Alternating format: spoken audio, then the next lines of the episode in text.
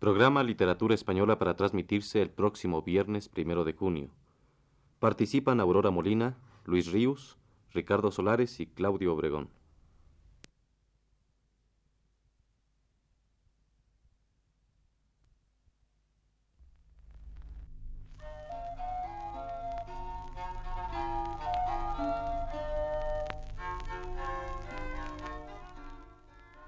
Muy buenas tardes, amable auditorio. Radio Universidad de México presenta Literatura Española, un programa a cargo del profesor Luis Ríos.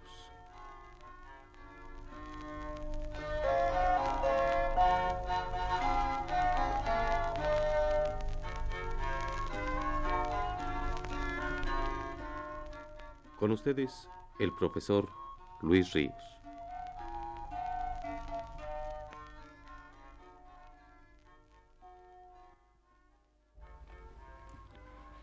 En el siglo XIV español, siglo en cuya primera mitad vive, ama y escribe maravillosa poesía Juan Ruiz, arcipreste de Ita, y cuya segunda mitad brilla sobre todo en la historia de nuestra cultura, merced a la notabilísima personalidad del canciller mayor de Castilla, don Pero López de Ayala, en ese siglo XIV vive también un hebreo español, rabino de la villa de Carrión, cuyo nombre fue Sem Tob, el cual escribió un libro de proverbios morales o consejos y documentos dirigidos al rey don Pedro I de Castilla, cuyo reinado duró de 1350 a 1369. No sólo por la trascendencia de la poesía de este autor, sino también por la significación hondísima que para nuestra historia tiene el hecho de haber sido judío, vamos a ocuparnos de él y de la comunidad humana a la que perteneció, la hispanohebrea, a lo largo de toda esta plática, siguiendo fundamentalmente el pensamiento de Américo Castro, que ha tratado el tema con profundidad incomparable en su obra La realidad histórica de España, y acudiendo muchas veces a sus propias palabras. La importancia de don Sem Tob para la historia de nuestra poesía no puede ser más señalada. Sus proverbios morales, que constan de 686 cuartetas de versos septasilábicos de rima alterna, según uno de los dos códices que de ellos conservamos, constituyen el primer caso de auténtica expresión lírica en castellano, sin nada previo a qué referirse. Don Sem invadió con su lírica hispanohebraica la literatura de Castilla, como poco antes el arcipreste de Ita con su poesía de inspiración islámico-cristiana. Pero el arcipreste aún necesitaba apoyarse en narraciones, descripciones o sucesos para disparar su impulso creador, mientras que don Sem Tob nos da ya una realidad poética con un sentimiento objetivado en ella y sin enlace con ningún humano suceso. Cuando es seca la rosa, que ya su sazón sale, queda el agua olorosa, rosada, que más vale. Fue pues un judío el primero que tradujo a hermosas palabras castellanas una vivencia poética sin suceso externo su rosa se limita a existir en un jardín cerrado, en donde conviven el sentimiento que le presta realidad, la expresión de esa vivencia y nada más.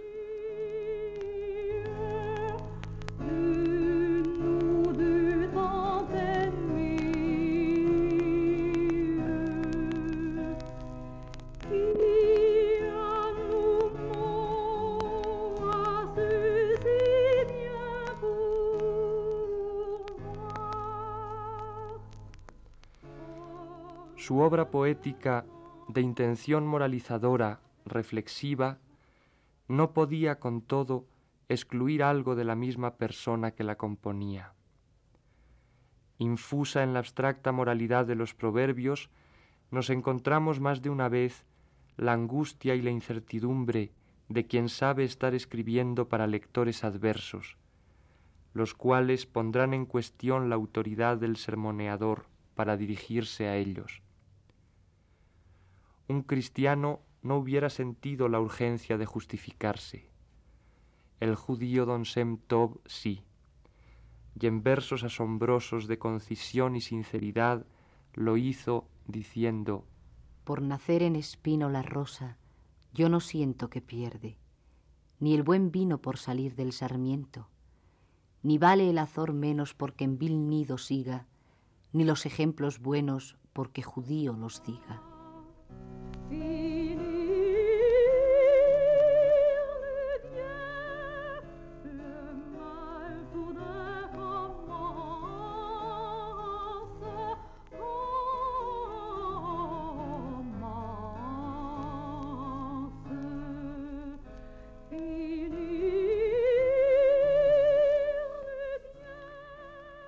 La historia del resto de Europa puede entenderse sin necesidad de situar a los judíos en un primer término.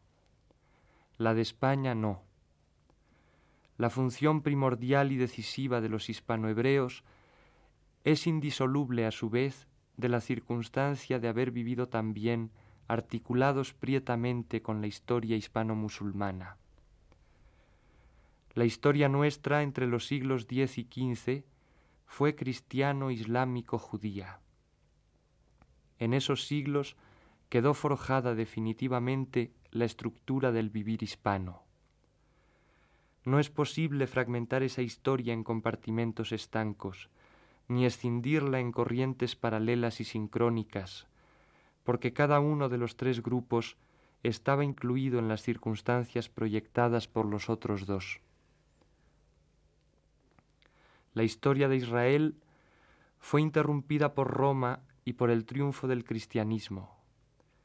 El destierro y la dispersión hicieron de los judíos un apéndice de la historia de los países a donde el destino les había arrojado. En España, las persecuciones sufridas bajo los visigodos impulsaron a los hebreos a ayudar a los invasores sarracenos mejoró la condición de los hebreos con la llegada de los sarracenos, y en el siglo VIII compartían con éstos la dominación de Toledo. Una vez adoptadas las nuevas costumbres, muchos de ellos sobresalieron en el uso literario de la lengua árabe. Cuando el Islam español alcanzó la cumbre de su vitalidad en el siglo X, comenzaron también a surgir las grandes personalidades judías. Las invasiones de los almorávides y almohades en los siglos XI y XII fueron casi tan funestas para los hispano-judíos como para los mozárabes cristianos. Ya en 1066 hubo en Granada una matanza que costó la vida a millares de hebreos. Muchos buscaron refugio en la zona cristiana, engrosaron las comunidades hebreas existentes desde el comienzo de la Reconquista y fueron vehículo para las maneras de vivir musulmanas en igual medida que los mozárabes. Téngase muy en cuenta que en realidad los árabes sirvieron también de maestros para los cristianos en el arte de utilizar a los hebreos como médicos, científicos, almojarifes, o sea, funcionarios de hacienda, funcionarios públicos de otras índoles, diplomáticos, y en general como administradores del patrimonio del Estado y de los nobles. El judío derivó su tradición de sabiduría más bien hacia las aplicaciones prácticas, medicina, astrología vaticinadora del porvenir, moral, derecho, construcción de instrumentos técnicos, traducciones, etc se adaptó al marco de intereses trazado por los señores cristianos e hizo para satisfacerlos todo lo que el cristiano no sabía o no quería hacer. Pudo entonces vivir con holgura y saborear las delicias de ejercer su poder y ostentar su superioridad sobre la casta de los señores. Así nació la creencia, muy viva aún en el siglo XVI, de ser los judíos inteligentes y agudos por naturaleza. En un proceso inquisitorial de 1572, alguien pensaba que Sebastián Martínez y sus hermanos venían de conversos según eran de agudos. El momento de mayor influencia y prestigio cultural en España de los judíos ocurre en el siglo XIII y concretamente durante el reinado de Alfonso X el Sabio. Así como en el siglo XII Maimónides todavía usaba el árabe como lengua de civilización, pues era el oriente el polo hacia donde él tendía, desde mediados del siglo XIII el horizonte del hispanohebreo fue Castilla, animada de un designio imperial bien manifiesto para la aguda mente de los judíos y muy a con el nuevo esplendor de la corte. El judío que antes se sintió atraído por la estrella fulgente de Saladino, junto a quien fue a vivir Maimónides, se vuelve ahora hacia la corte castellana. Hay, sin embargo, una diferencia. La lengua árabe usada por el hispanohebreo pertenecía a una civilización que lo dominaba y que sin él había alcanzado cimas de perfección. En Castilla, en cambio, el saber era escaso, y bastaba que el judío dijera o escribiera en castellano, una lengua tan suya como el árabe, algo de la cultura islámico judía para colocarse en situación dominante. Si en épocas anteriores no habían tenido rivales como administradores de las finanzas del reino, como negociantes y como médicos, ahora iban a descollar como transmisores de la civilización musulmana. La morería sometida fue entonces para los castellanos lo que luego sería la Italia conquistada por los reyes de Aragón, una fuente de sabiduría y de distinción señorial. Los judíos desempeñaban así en el siglo XIII un papel semejante al de los humanistas hispanos del siglo XV, formados en Nápoles, Roma o Bolonia. Lo que en el siglo XV se buscaría en la moral neosenequista de Petrarca, se hallaba en el siglo XIII en los tratados de moral islámica, vertidos al castellano muy probablemente por traductores judíos. Castilla se afirmaba como potencia dominante e indiscutida, y sobre el trono de Alfonso X lucía la estrella de un imperio peninsular y quizá europeo. Como todo imperio, necesita una lengua de cultura. Los judíos, siempre despiertos, proponían una era alfonsí y henchían la lengua hablada de materias compatibles con la especial forma del vivir castellano.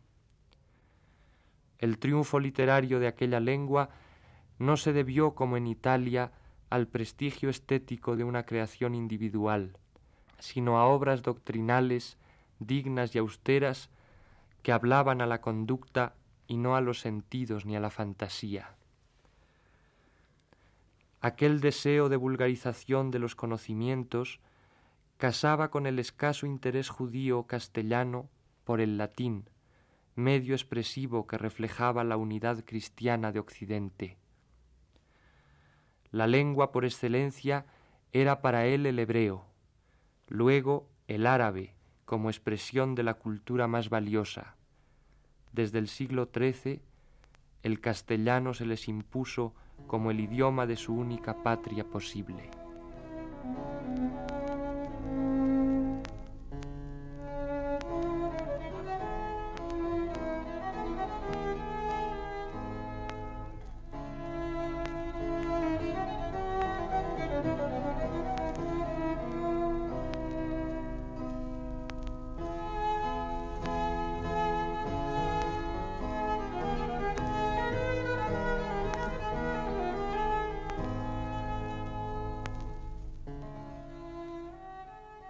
Dignísimo representante de la cultura judía y del respeto y amor por la cultura, tan característicos de la comunidad hispano-hebrea a la que pertenecía, Don Sem Tob la exaltó en muchas de las estrofas de su obra. Si los sabios callaran, el saber se perdiera. Si ellos no enseñaran, discípulos no hubiera. La palabra a poca sazón es olvidada, la escritura a boca para siempre guardada. No hay lanza que pase todas las armaduras, ni que tanto traspase como las escrituras. La saeta alcanza hasta un cierto hito, y la letra traspasa desde Burgos a Egipto. En el mundo, caudal no hay como el saber, más vale que heredad, ni tesoro ni haber.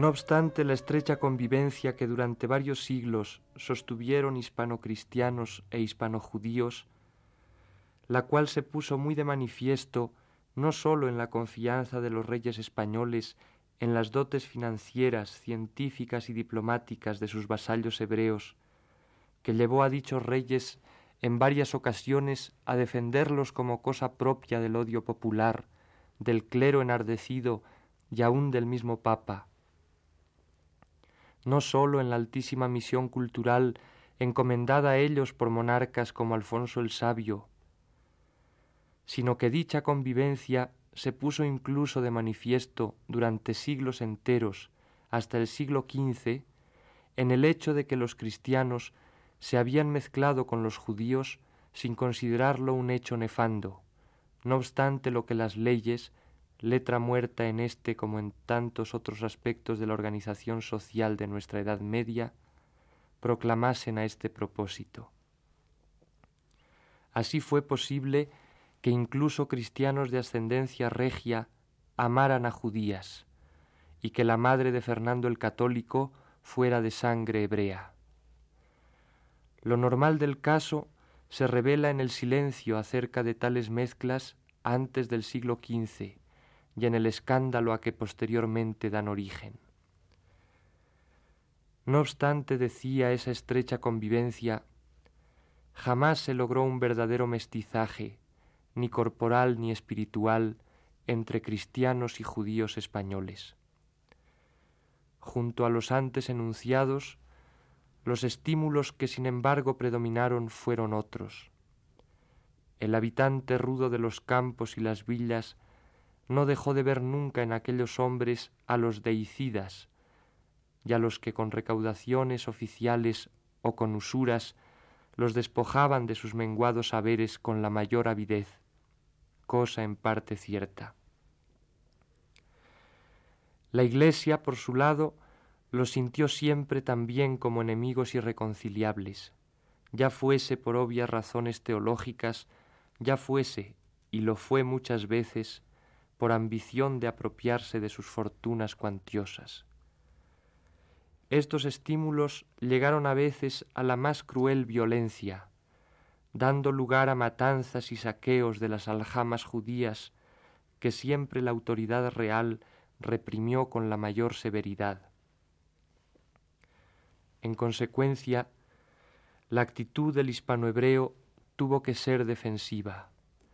En su misma vida el judío sentía ejemplificarse el conflicto entre la conciencia de su valía y la resistencia social a reconocerla. Tal inquietud fomentaba el sentimiento puntilloso de la honra y del hidalguismo. Sem Tov es el primer español, y esto no puede ser más significativo, que habla del escozor de quien se siente mal colocado entre sus prójimos y aunque en sus versos procura generalizar el problema, claramente percibimos en ellos que es por él y por los suyos por quienes habla. Tres viven, yo diría, en cuidado profundo, de los que más debería dolerse todo el mundo. El hidalgo que mester ha del hombre villano, y con mengua meterse bienes o su mano. Hidalgo de natura, usado de franqueza, y trajo la ventura a mano de vileza.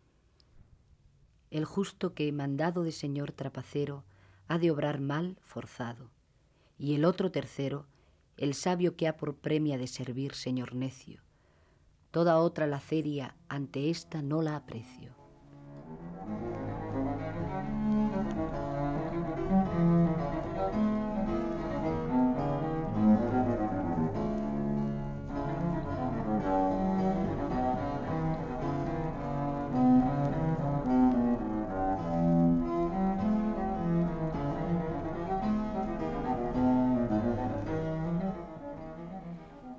Del ánimo de los hispanohebreos brotó por primera vez la expresión del sentimiento de la negra honra y la violenta crítica social.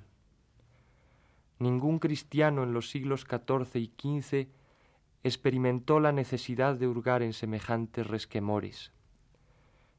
Y esta explicable obsesión fue funesta al cabo para ellos, ya que se convirtió en el siglo XV en el arma que los aniquiló arma paradójicamente por ellos forjada y perfeccionada. No se encuentra en los cristianos medievales la inquietud por lo que después se llamaría limpieza de sangre. De haber existido, no hubieran ocupado los judíos las situaciones eminentes en que se encontraron, aun en el mismo momento de su expulsión. Quienes realmente sentían el escrúpulo de la limpieza de sangre eran los judíos.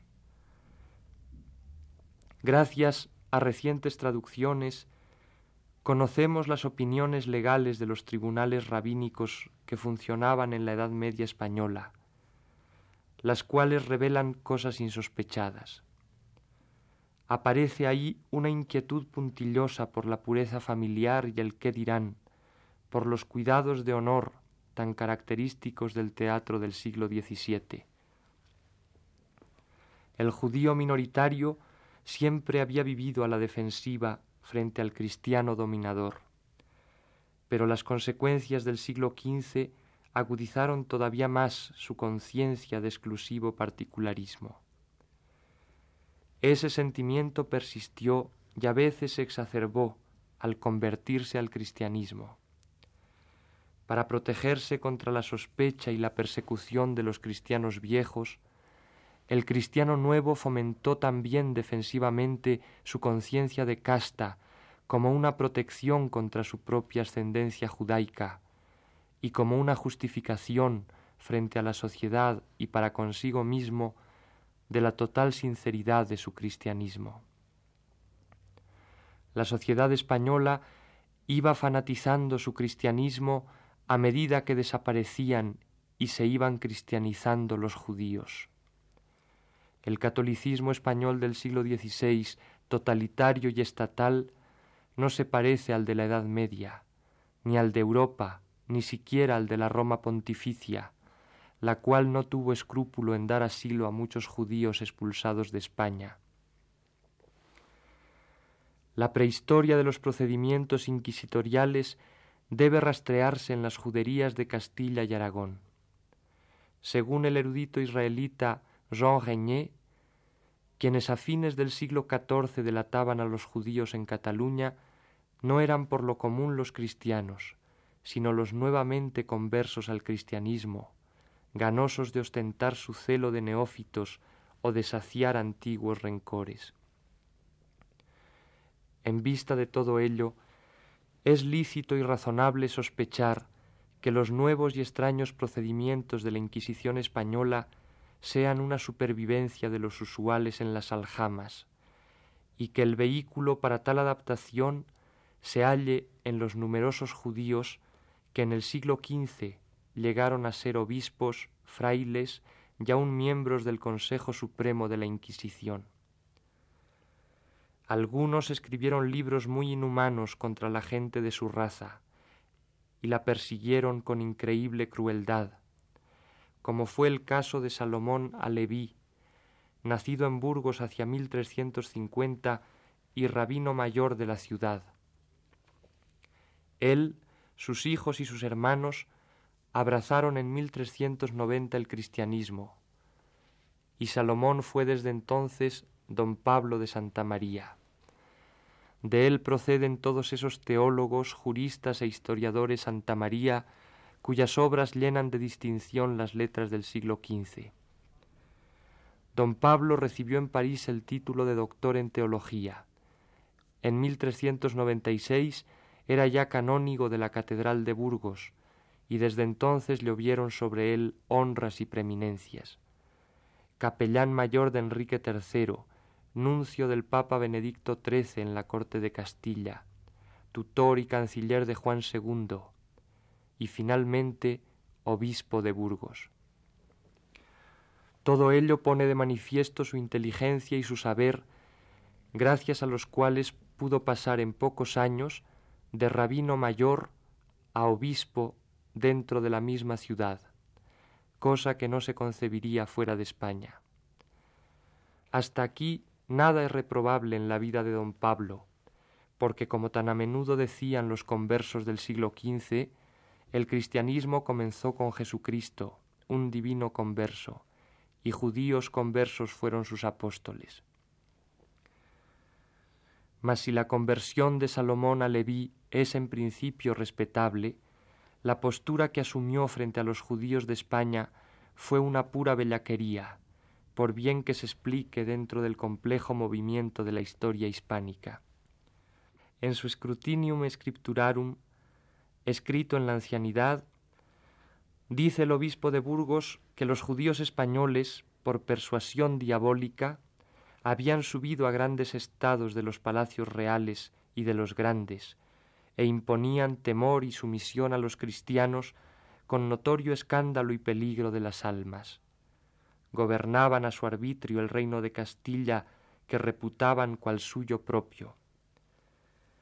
Alaba don Pablo las matanzas de 1391 contra los judíos y piensa que las turbas fueron excitadas por Dios para vengar la sangre de Cristo.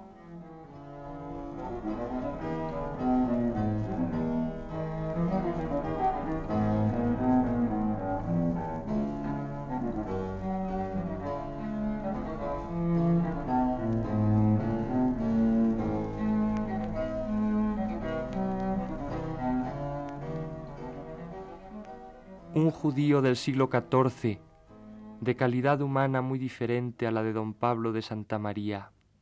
Sem Tov ha dado pie a que nuestra plática de hoy se extendiese a temas no literarios, seguramente con detrimento excesivo de la atención que su obra poética merece.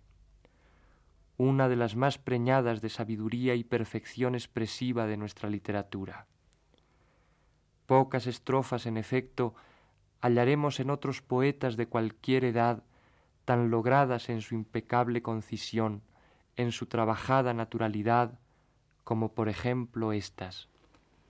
¿Qué venganza quisiste haber del envidioso, mayor que estar él triste cuando tú estás gozoso? Por pro de lo guardado se pone el guardador. No ponen el ganado por la pro del pastor. ¿Quién puede coger rosa sin tocar sus espinas? La miel es muy sabrosa, mas tiene agrias vecinas. Quien los vientos guardare todos, no sembrará.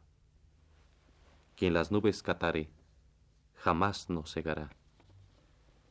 Sin embargo, recordando el comienzo de esta plática, hemos de insistir en que la historia española entre los siglos X y XV fue cristiano islámico judía, y que en esos siglos quedó forjada definitivamente la estructura del vivir hispano. Y era buena la coyuntura que hoy se nos ofrecía, pues se trataba de referirnos a la obra de un rabino español para exponer a qué grado los judíos contribuyeron a la formación cultural y espiritual de España. La literatura de los siglos XIV y XV debe al pueblo judío, entre muchos más, las obras de don Sem Tob, don Alonso de Cartagena, Juan de Mena, Rodrigo de Cota, Hernando del Pulgar y Fernando de Rojas. Luego Luis Vives, Fray Luis de León, Mateo Alemán, Jorge de Montemayor, Santa Teresa de Jesús, y el anónimo autor del Lazarillo de Tormes, entre otros, mostrarán la huella de su ascendencia israelita. Los españoles y todos los pueblos hispánicos no debemos nunca olvidarlo.